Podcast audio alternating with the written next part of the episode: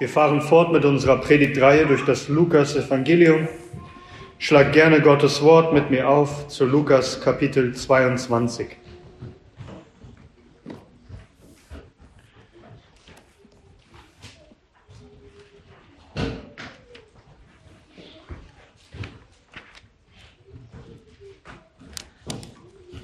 Lukas 22, wir betrachten heute Morgen miteinander die Verse 21 bis 23. Lukas 22 ab Vers 21. Und hier lesen wir in Gottes hochheiligem Wort. Doch siehe, die Hand dessen, der mich überliefert, ist mit mir auf dem Tisch. Denn der Sohn des Menschen geht zwar dahin, wie es beschlossen ist, wehe aber jenem Menschen, durch den er überliefert wird. Und sie fingen an, sich untereinander zu befragen, wer von ihnen es wohl sei, der dies tun werde. Amen. Amen. Lasst uns beten. Unser Vater im Himmel, du Allerhöchster, wir bringen dir Dank und Ehre dafür, dass du uns deinen Sohn gegeben hast, unseren Herrn und Retter. Und du hast gesprochen aus der Wolke der Herrlichkeit, dieser ist mein geliebter Sohn, auf den sollen wir hören. Und so wollen wir es tun. Und wir bitten dich, dass wir deinen Sohn darin ehren, dass wir ganz genau zuhören und es zu Herzen nehmen, uns ermahnen und warnen und zurechtbringen lassen, aber dass wir auch auf ihn schauen und ihn allein und uns seiner ewig erfreuen. Und so bitten wir dich, schenke uns Gnade, deinen Sohn zu hören und es zu Herzen zu nehmen und zu tun. Wir beten es in Jesu Namen. Amen. Amen. Nehmt gerne Platz.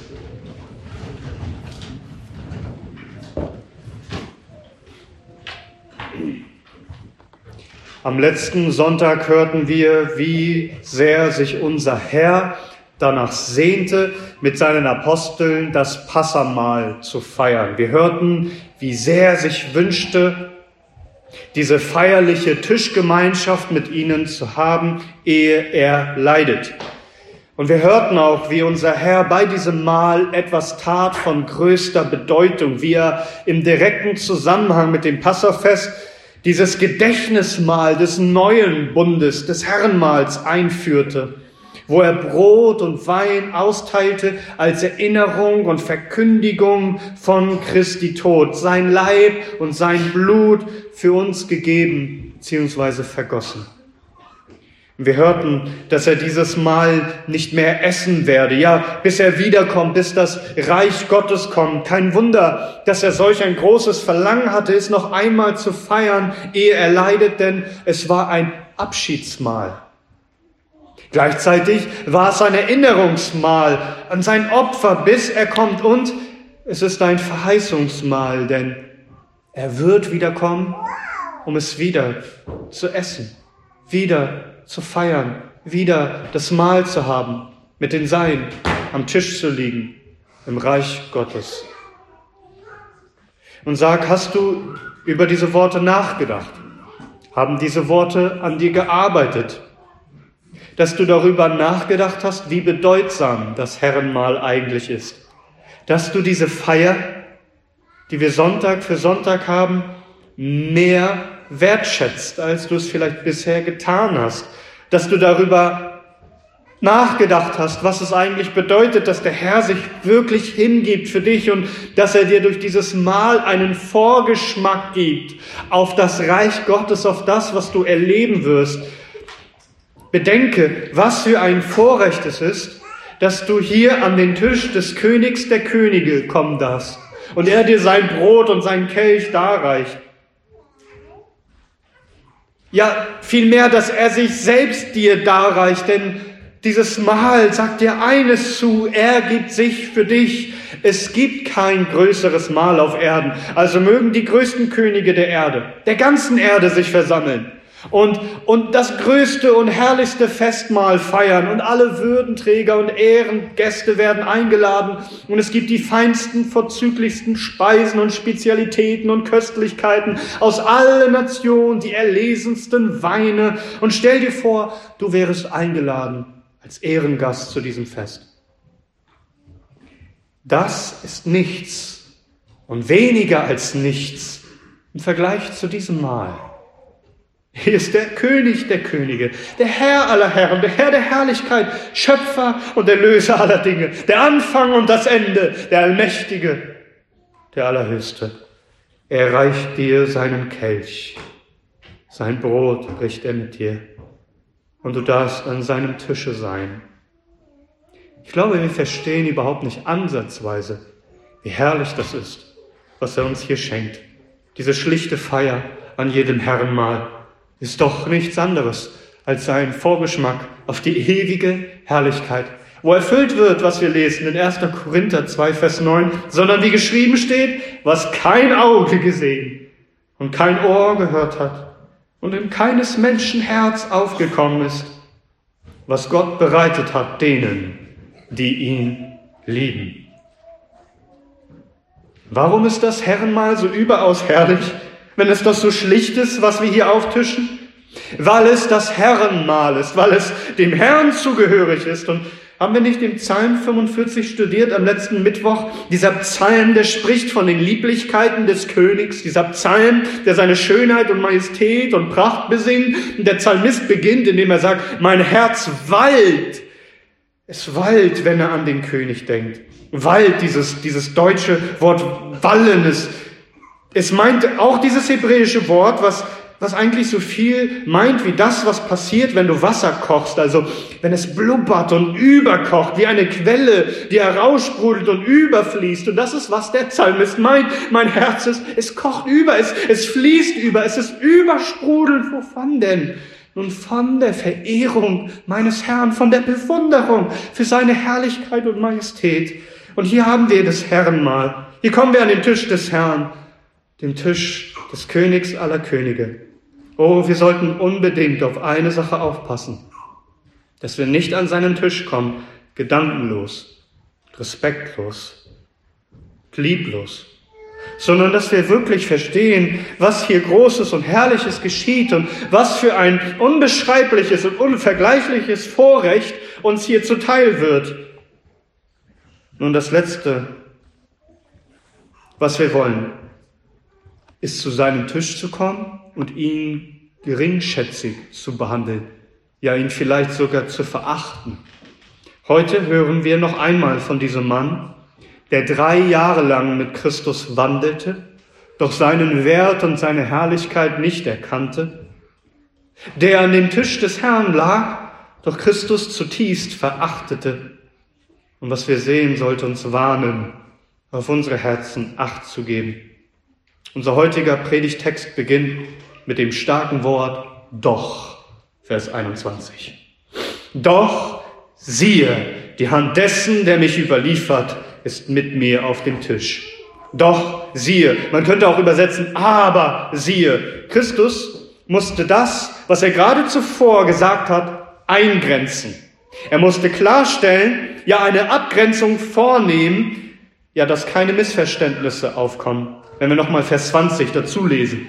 Ebenso auch den Kelch nach dem Mahl und sagte, dieser Kelch ist der neue Bund in meinem Blut, das für euch vergossen wird. Doch siehe, die Hand dessen, der mich überliefert, ist mit mir auf dem Tisch.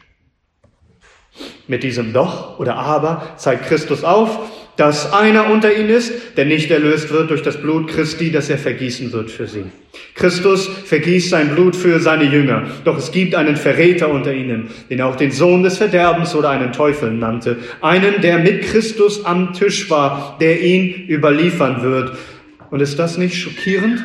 Ist das nicht im höchsten Maße alarmierend? Denn wir sehen hier, es ist möglich, man kann Christus, man kann so nah an Christus gelangen, und doch in Wahrheit liegen unendlich viele Welten, Weiten zwischen dir und diesem Christus.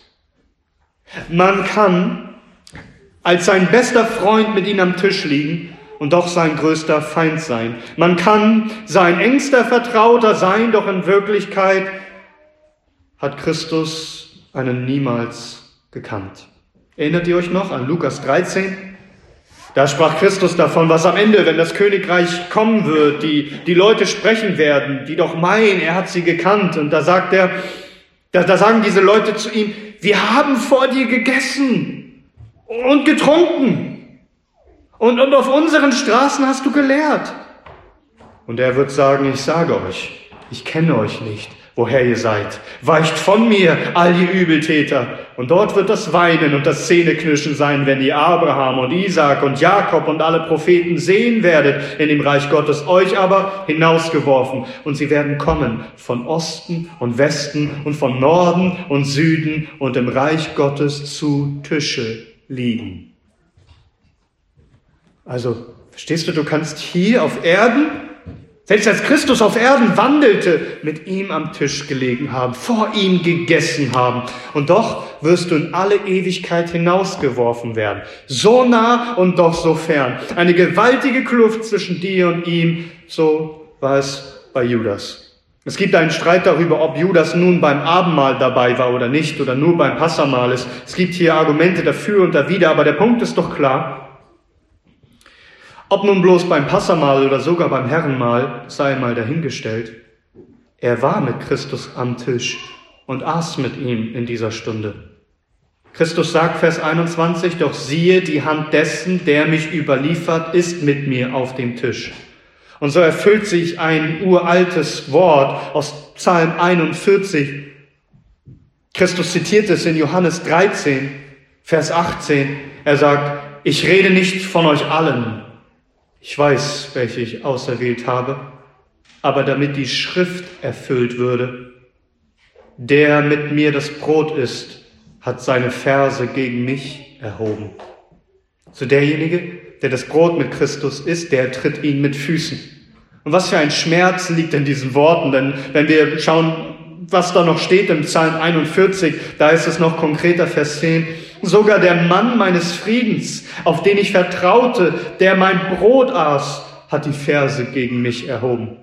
Das erinnert uns sehr an das, was der König David erleben musste mit Ahitophel, sein, sein Vertrauter, sein Ratgeber, der so zuverlässig war über all die Jahre. Doch was tat Ahitophel? Als er, als er auf seinen Vorteil hoffte, wurde er zum Verräter. Er verbündete sich mit Davids rebellischen Sohn Absalom, um den König zu stürzen, den er all die Jahre zuvor vertraut, beraten hat. Und ja, er erplante es, die größte Schande über David zu bringen, ihn zu verfolgen und ihn umzubringen. Als Ahitophel erkannte, dass sein Rat nicht befolgt wurde, ging er und erhängte sich, so wie Judas. Ein Vorschatten auf das, was unser Herr und König, unser Gesalbter, erleben sollte. Und wie schrecklich und schmerzhaft muss das sein, von jemandem, der dir nahesteht, nicht bloß im Stich gelassen zu werden, sondern hintergangen und verraten und überliefert in den Tod. Das trifft einen viel mehr, als das, wenn ein Feind es täte, von dem man es ja erwartet. Aber solch einer, der gehört doch zu einem. Hast du das schon mal erlebt? Vielleicht im Kleinen, von einem vertrauten und nahestehenden Menschen hintergangen zu werden. Das tut weh. Bedenke aber, dass Christus es die ganze Zeit über wusste, all die Jahre hinweg. Er wusste, was Judas für ein falsches Spiel spielt. All das Getue, all die Schmeicheleien. Christus sah ständig die Falschheit dahinter. Er sah hinter die Fassade. Er, er, er sah, dass es ein Schauspiel ist, eine äußerliche Show. Und stell dir vor, Christus ertrug das all die Jahre. Dieses falsche Spiel. Er, wusste es die ganze Zeit und er ertrug es all die Jahre. Seht ihr, welch eine heilige Selbstbeherrschung unser Herr hat? Er wusste, dass Judas ein Dieb war, dass er ein Teufel war, dass er nicht glauben würde, dass er ihn verraten würde und er erträgt es. Um den Willen seines Vaters und ja, um die heilige Schrift zu erfüllen. Und selbst jetzt noch, an diesem schönen und vertrauten und so persönlichen, feierlichen Moment des Abschiedes von seinen Jüngern ist der Verräter mit am Tisch. Und anstatt ihn auf der Stelle zu vernichten mit dem Hauch seines Mundes, lässt er ihn gewähren. Menschlich gesehen unerträglich, dieses Gesicht von Judas zu sehen, wie er schauspielert. Und er greift nicht ein. Denn Christus hat etwas zu erdulden. Er muss es ertragen. Doch Christus, er sieht es. Nochmal Vers 21. Doch siehe, die Hand dessen, der mich überliefert, ist mit mir auf dem Tisch. Seine Hand war mit auf dem Tisch. Das heißt, sie aßen gemeinsam. durch die anderen Evangelien wissen wir, dass sie mit ihren Händen auch ja, in dieselbe Schüssel eintauchten. Wir lesen das in Matthäus Kapitel 26 ab Vers 20. Da heißt es, als es aber Abend geworden war, legte er sich mit den Zwölfen zu Tisch und während sie aßen, sprach er, wahrlich, ich sage euch, einer von euch wird mich überliefern. Und sie wurden sehr betrübt und fingen an, ein jeder zu ihm zu sagen, ich bin es doch nicht, Herr. Er aber antwortete und sprach, der mit mir die Hand in die Schüssel eintaucht, der wird mich überliefern. Christus taucht seine Hand in eine Schüssel mit Judas. Weißt du, was das bedeutet? Judas muss sehr nahe bei ihm gelegen haben beim Herrenmahl. Wir wissen sogar, er gab Judas ganz persönlich einen Bissen Brot. Johannes Kapitel 13, Abvers 21. Als Jesus dies getan hatte, wurde er im Geist erschüttert und bezeugte und sprach, wahrlich, wahrlich, ich sage euch, einer von euch wird mich überliefern. Hörst du, was, was Johannes hier noch überliefert, wie es Jesus dabei ging, als er diese Worte aussprach? Es heißt, er wurde im Geist erschüttert. Es traf ihn. Einer von euch wird mich überliefern. Da blickten die Jünger einander an in Verlegenheit darüber, von wem er redet. Einer aber von den Jüngern, den Jesus liebte, lag zu Tisch in dem Schoß Jesu. Diesem nun winkt Simon Petrus, damit er frage, wer es wohl sei, von dem er rede. Jener aber, sich an die Brust Jesu lehnend, spricht zu ihm, Herr, wer ist es? Jesus antwortet, der ist es, dem ich den Bissen den ich ihn eingetaucht habe, geben werde. Also Jesus taucht noch einen Bissen Brot für ihn ein und gibt es Judas, der in seiner direkten Nähe gelegen haben muss. Als er nun den Bissen eingetaucht hatte, gibt er in Judas, Simons Sohn, dem Iskariot. Und nach dem Bissen fuhr dann der Satan in ihn. Wir hören hier das zweite Mal, dass Satan in ihn fuhr. Jesus spricht nun zu ihm. Was du tust, tu schnell. Keiner aber von den zu Tisch liegenden verstand, wozu er ihm das sagte. Denn einige meinten, weil Judas die Kasse hatte, dass Jesus zu ihm sagte, kaufe, was wir für das Fest nötig haben, oder dass er den Armen etwas geben solle. Als er nun den Bissen genommen hatte, ging er sogleich hinaus. Es war aber Nacht. Noch einmal, Christus wusste, was geschehen wird, obwohl Judas es niemandem erzählt hat. Die Jünger ahnten es nicht. Sie hatten keine Ahnung davon, was Judas da tat, als er in die Nacht hinausging. Was für ein guter Schauspieler. Er hat alle reingelegt. Er hat alle getäuscht. Er hat sich so verstellt, dass selbst jetzt niemand es ihm irgendwie zugeschrieben hätte, dass er ein Verräter sei. Niemand. Er hat es sich nicht anmerken lassen. Stell dir vor, wie abgebrüht, wie dreist, wie hinterhältig muss man sein. Er, er liegt dort, um mit Christus zu speisen. Und in Wirklichkeit wird er, ja, hat er ihn schon, den, den Feinden heimtückisch doch überliefert. Er muss ihn nur noch verraten, an welchem Platz er sich befindet. Und, und er tut so, als sei alles in Ordnung. Er verstellt sich, als sei er ein Freund Christi. Wie unfassbar abgrundtief böse. Was für ein eiskalter Heuchler. Doch Christus sieht es. Nochmal Vers 21. Doch siehe, er sieht es. Die Hand dessen, der mich überliefert, ist mit mir auf dem Tisch. Christus sieht es. Und er sieht es auch heute noch. Überall auf der Welt kommen doch Menschen zusammen zum Herrenmahl, das Abendmahl zu feiern. Oder haben scheinbar Tischgemeinschaft mit dem Herrn. Doch bei vielen ist dies bloß äußerer Schein. Der Schein trügt. Vielleicht auch heute in unserer Mitte? Kann das sein? Im Judasbrief heißt es, ab Vers 4, denn gewisse Menschen haben sich neben eingeschlichen oder heimlich eingeschlichen, die schon längst zu diesem Gericht zuvor aufgezeichnet waren. Gottlose, die die Gnade unseres Gottes in Ausschweifung verkehren und unseren alleinigen Gebieter und Herrn Jesus Christus verleugnen. Menschen, die sich heimlich eingeschlichen haben in die Gemeinde. Was tun sie dort? Judas ab Vers 12. Diese sind Flecken, man könnte auch übersetzen Schandflecken. Wo? Bei euren Liebesmalen. Bei den, bei diesen Mahlfeiern, die ihr zusammen habt, wo ihr die Liebe zu Christus und zueinander ausdrückt, da, da sind sie dabei. Indem sie ohne Furcht Festessen mit euch halten und sich selbst weiden. Sie sind Wolken ohne Wasser, von Winden hingetrieben. Spätherbstliche Bäume, fruchtleer, zweimal gestorben, entwurzelt wilde Meeres, Meereswogen, die ihren eigenen Schändlichkeiten aufschäumen. Irrsterne, denen das Dunkel der Finsternis in Ewigkeit aufbewahrt ist. Und der Herr erkennt sie alle. Mögen wir es nicht erkennen in unserer Gemeinschaft? Er sieht es. Er weiß es. Nun, was ist mit uns?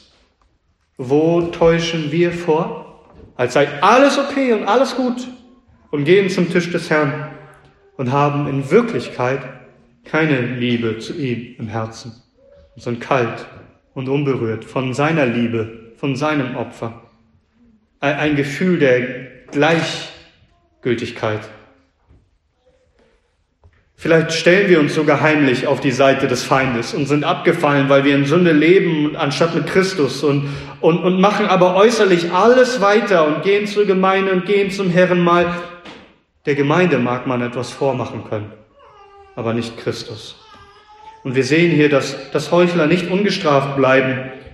Und der, der den Sohn des Menschen, Christus, überliefert hat, was ihm erwartet.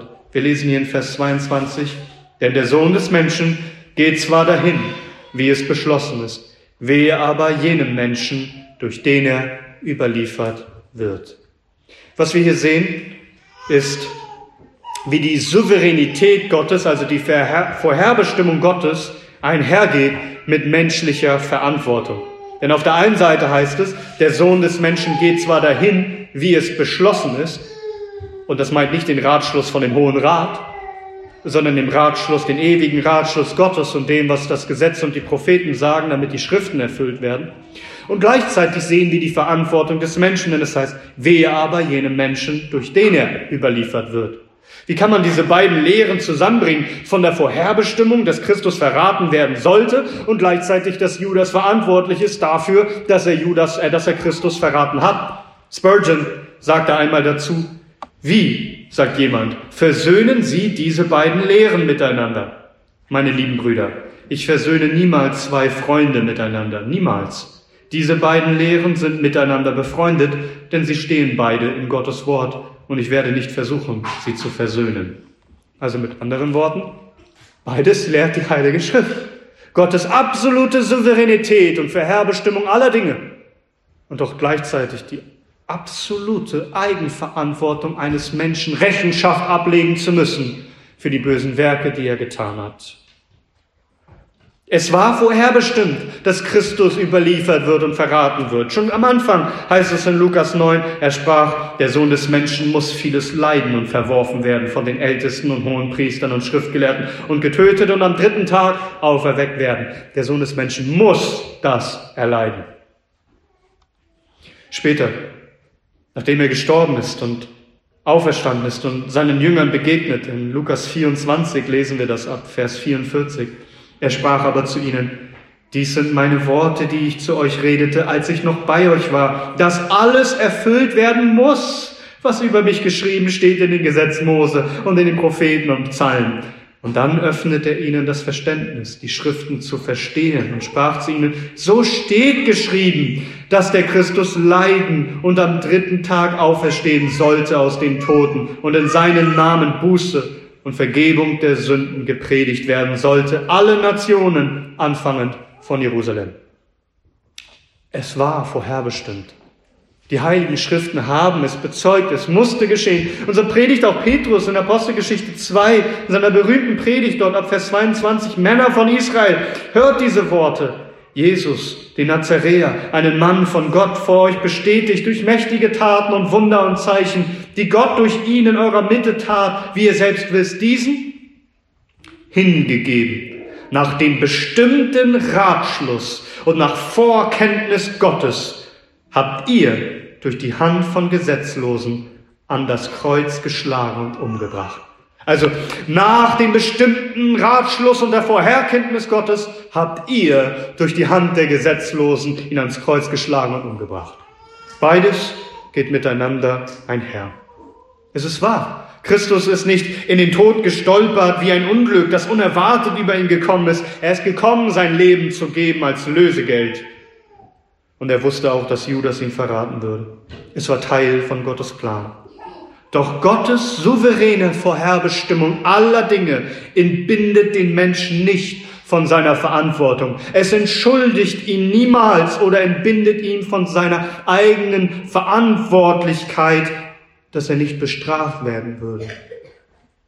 Weil der Sohn des Menschen geht zwar dahin, wie beschlossen ist, wer aber jene Menschen, durch den er überliefert wird. Wer? Das ist die Androhung von Gottes Zorn, von seinem Fluch, von seinem Strafgericht. Wer diese Menschen? Und wehe, es kam schnell über ihn. Ja, er fand keine rettende Buße mehr, er begeht Selbstmord. Er hängt sich an einem Baum oder wie auch immer und kopfüber zerplatzte er, lesen wir in der Schrift. O wehe ihm, wehe ihm schon hier auf Erden, aber wehe in alle Ewigkeit, denn er wird erscheinen vor dem, den er verraten hat, vor Christus, seinem Richter. Und er wird nicht mehr liegen an seinem Tisch, sondern er wird liegen zu seinen Füßen. Und der Christus, ja, den er überliefert hat, Christus wird ihn überliefern in die Hände seiner mächtigen Engel und sie werden ihn binden und in den ewigen Feuersee werfen. Wehe dem Judas, wie es heißt in Matthäus 26. Es wäre besser für jenen Menschen, wenn er nicht geboren wäre. Judas wird für sein eigenes böses Werk verdammt werden und je, wehe einem jeden Verräter, einem jeden Schauspieler, einem jeden Heuchler, der in Wirklichkeit nicht mit Christus ist, und all dies ist eine deutliche Warnung für uns. Wehe uns, wenn wir äußerlich mit Christus am Tisch sitzen und Gemeinschaft vortäuschen und in Wahrheit ihn doch verachten. Bedenke das.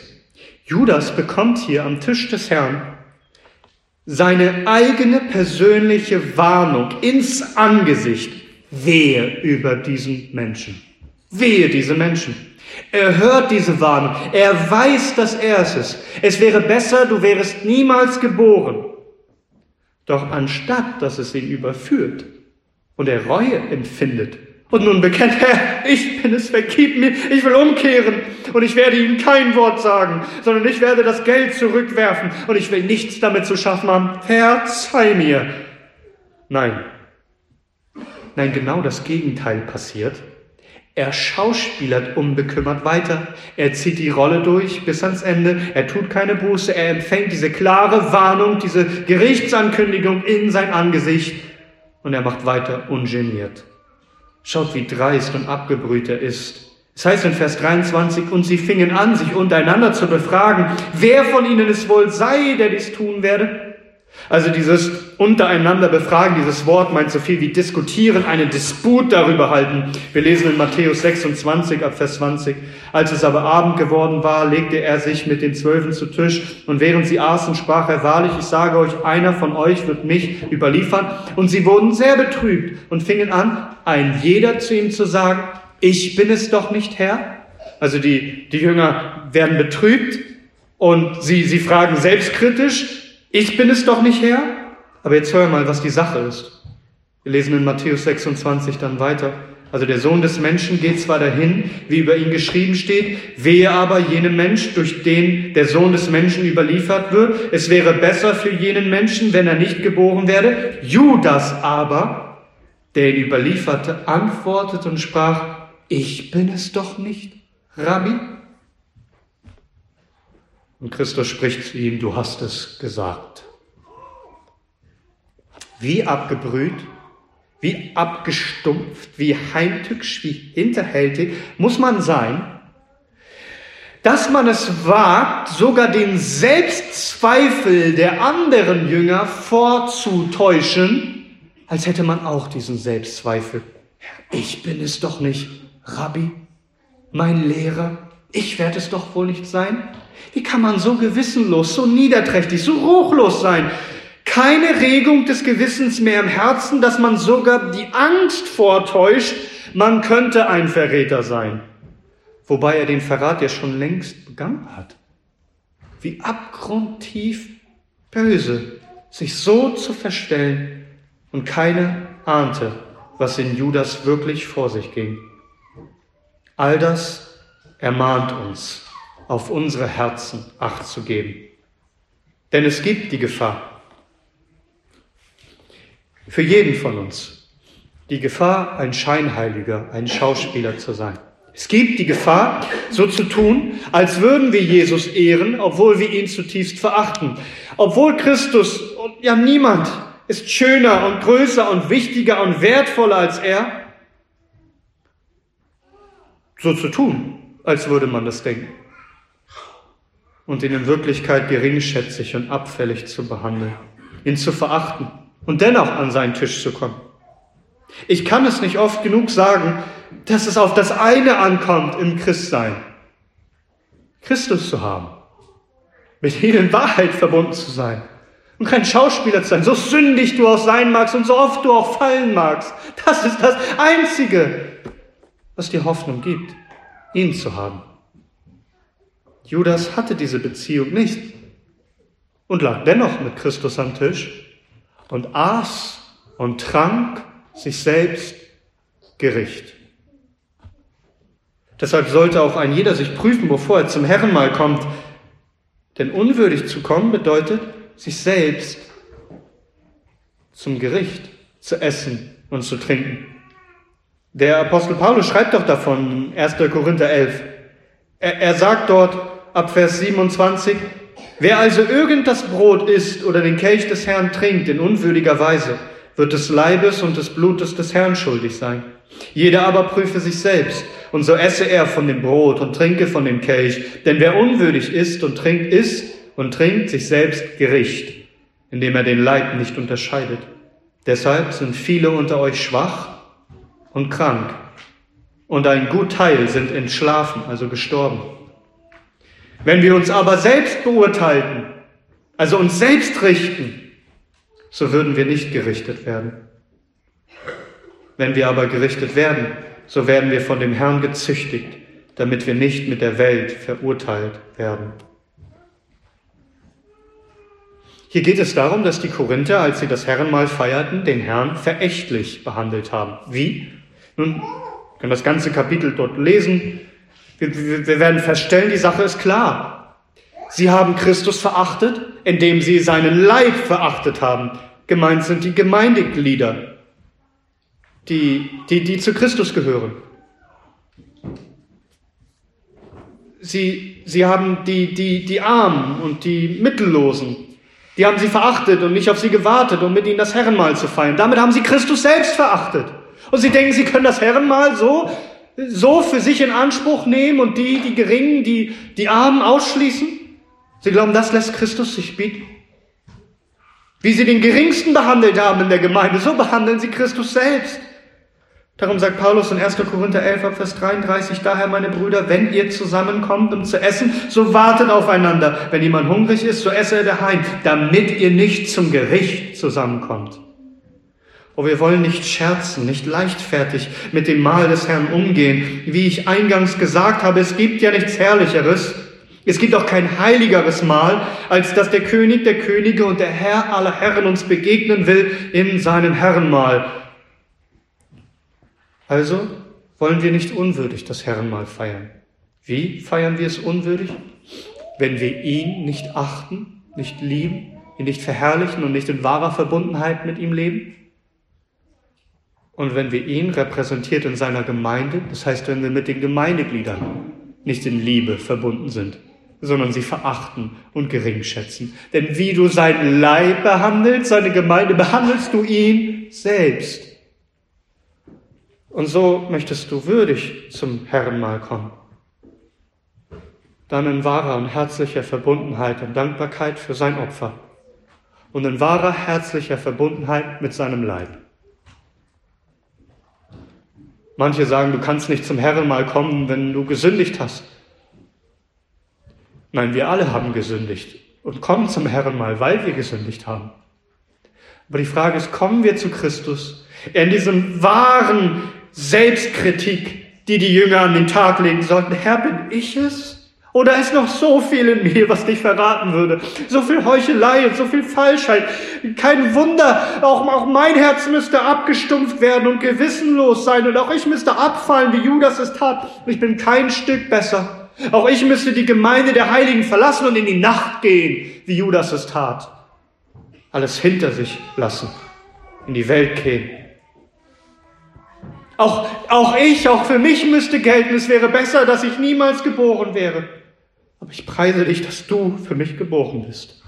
Und dass du für mich gelebt hast und dass du für mich gestorben bist. Und so komme ich als elender Sünder und suche Vergebung. Und ich brauche dein Leib und ich brauche dein Blut. Ich brauche dein Opfer für mich, denn es gibt keine Hoffnung für mich als allein dein Opfer, dass dein Blut für mich spricht.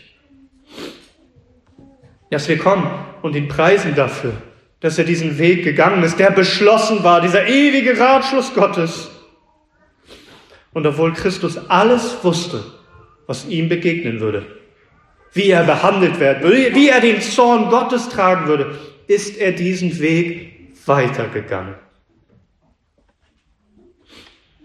Wollen wir nicht kommen mit wahrer Bewunderung, dass unser Herz übersprudelt vor Dankbarkeit, Ehrerbietung, Lobpreis für seinen Namen?